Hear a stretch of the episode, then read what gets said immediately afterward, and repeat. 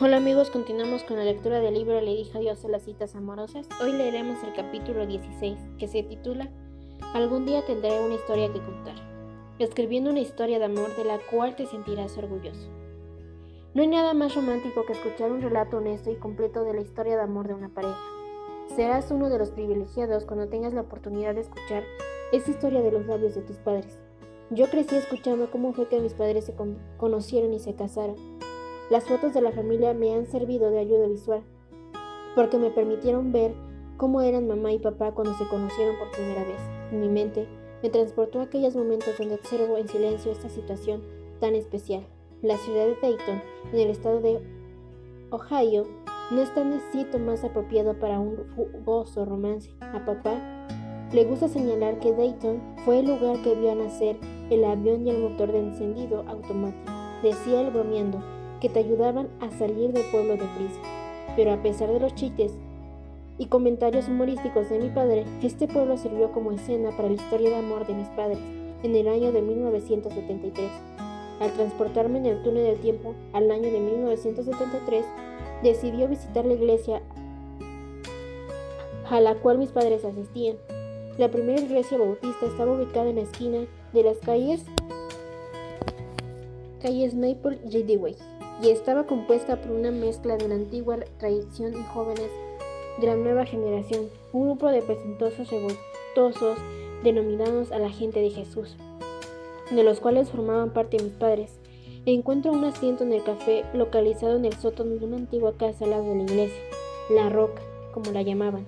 Estaba lleno de estudiantes de la escuela superior y un joven con pantalones vaqueros y una camiseta desteñida.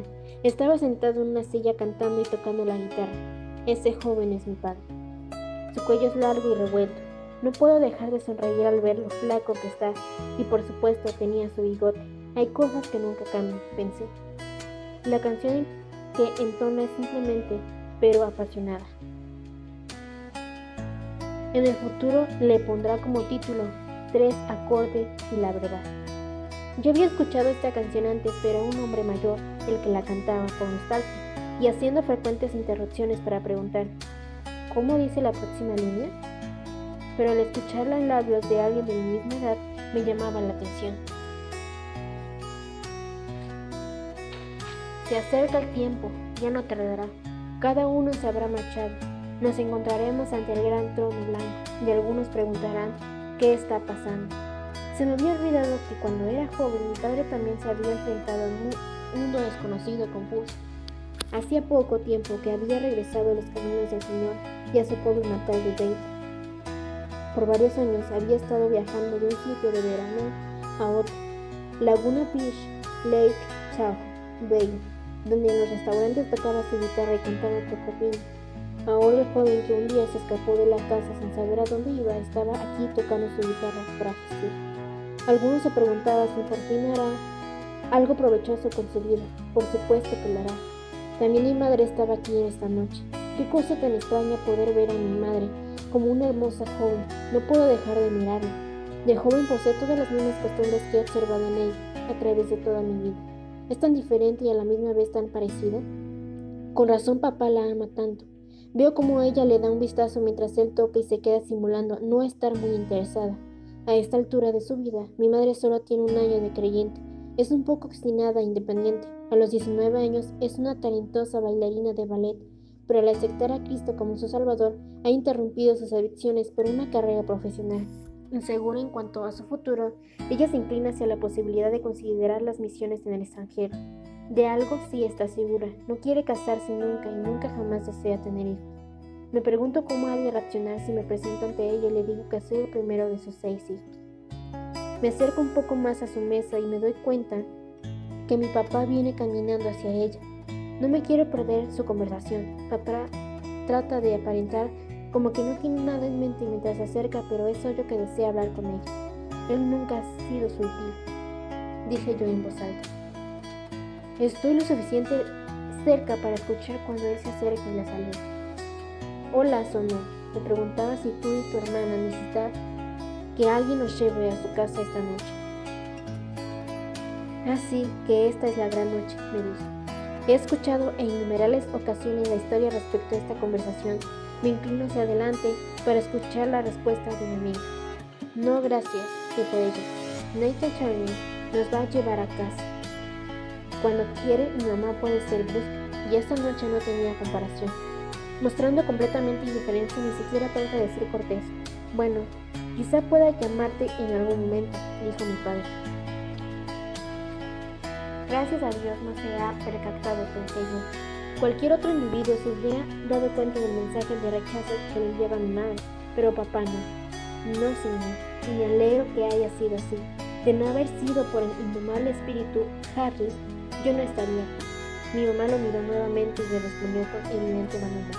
Mm, ¿Cuál es tu número de teléfono? me preguntó mientras ella se ponía de pie para marchar.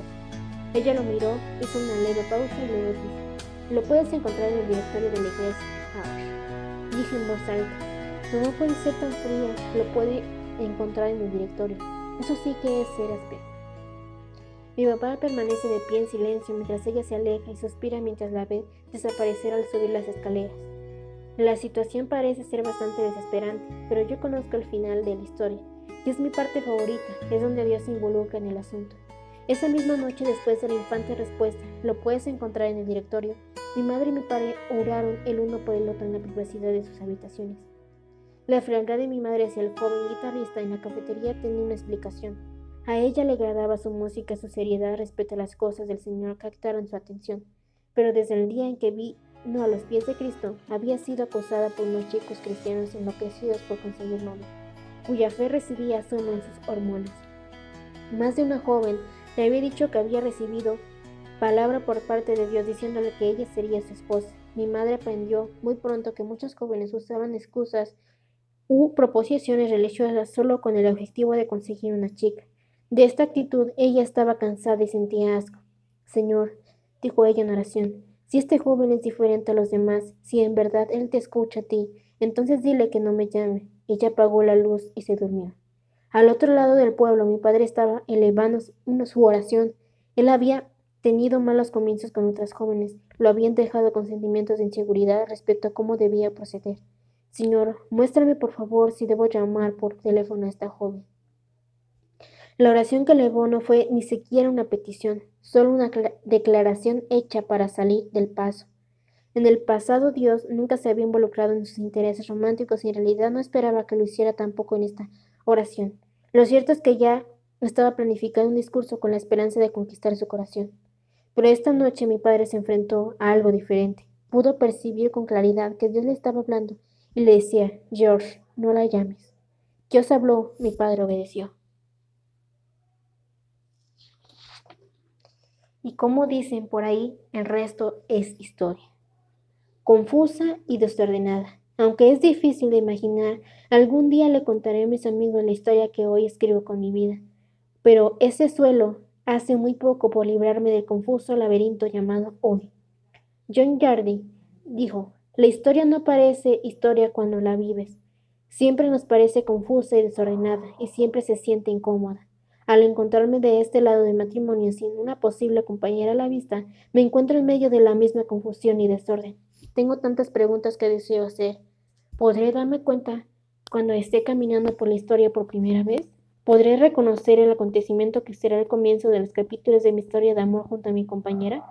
¿Se detendrá el tiempo solo por un momento para decirme que esta persona, esta única persona entre los miles de millones que se mueven por todo el mundo, es la que me conviene? ¿Podré identificarlo cuando suceda? ¿O está la posibilidad de que pase a mi lado sin reconocerla? Hay preguntas que es mejor ni hacerlas. Sé que debo echarlas a un lado y esperar que la vida despliegue sus misterios. Algún día, cuando tenga más edad y más sabiduría, me sentaré a contarle mi historia a quien desee escucharla. Y al contarla, me acordaré de las dudas e interrogantes de hoy. ¿O habré olvidado los anhelos silenciosos? ¿Se habrán desvanecido así como son borradas las pisadas hechas en los en la arena a orillas del mar? Probablemente le diré a algún joven necio lo mismo que me he cansado de escuchar de parte de otras. Le diré que espere que llegue el momento apropiado, porque a la larga saldrá beneficiado, y por supuesto, también le diré que estos asuntos no se pueden hacer deprisa. Algún día tendré una historia que contar, y tú también. ¿Cuál será tu reacción cuando un día de estos mires hacia atrás y veas tu historia de amor? ¿Traerá a tus ojos lágrimas de gozo o lágrimas de remordimiento? ¿Te hará recordar la bondad de Dios o tu falta de fe en su bondad? ¿Será una historia de pureza, fe y amor desinteresado o será de impaciencia, egoísmo y tracción a tus convicciones? La decisión es tuya. Te animo, y me lo recuerdo a mí mismo otra vez, a que con tu vida escribas una historia de amor de la cual te sientas orgulloso de contársela a todos.